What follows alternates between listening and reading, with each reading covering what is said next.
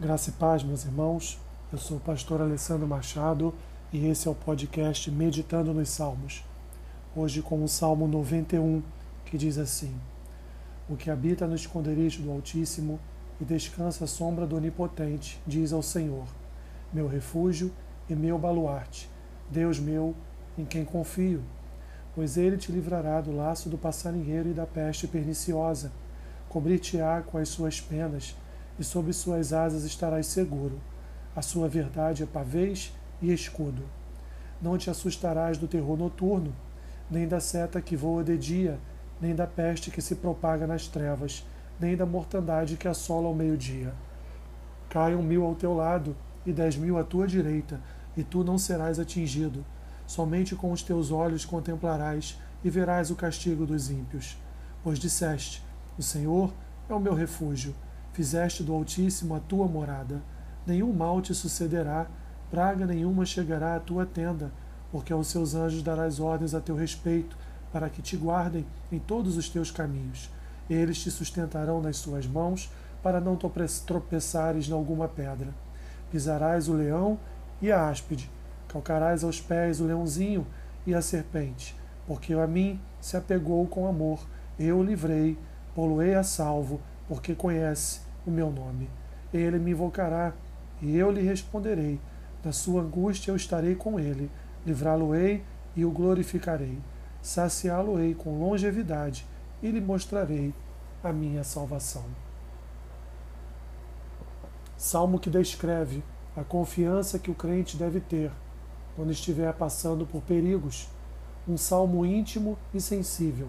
É Israel, em uma só voz, falando de situações enfrentadas por indivíduos. O tema do salmo é: O Senhor é o meu refúgio.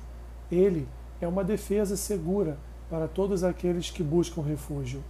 O salmista usa termos para expressar segurança: esconderijo, sombra, refúgio, fortaleza, combinadas com os títulos que o salmista atribui ao Deus Altíssimo, Onipotente, o meu Deus, em quem confio, o trabalho aqui é o de inculcar na mente do povo a fé firme de que Deus é confiável.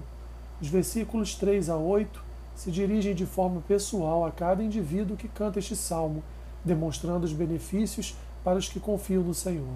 Todos os males serão direcionados aos seus adversários pela poderosa mão de Deus, livrando seu povo dos terríveis ataques, aí comparados a pestes, laços, terror noturno e flechas. Nos versículos 9 a 13, o salmista cita até os anjos na defesa daqueles que fazem de Deus sua morada e Altíssimo.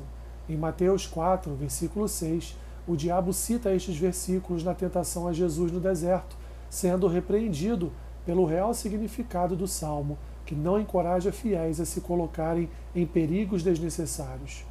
O leão e a áspide são imagens daqueles que desejam fazer o mal a alguém.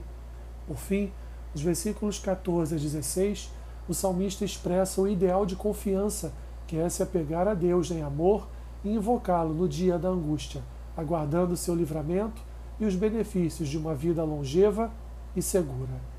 Aplicação do Salmo: Deus é nosso refúgio e fortaleza em todas as situações.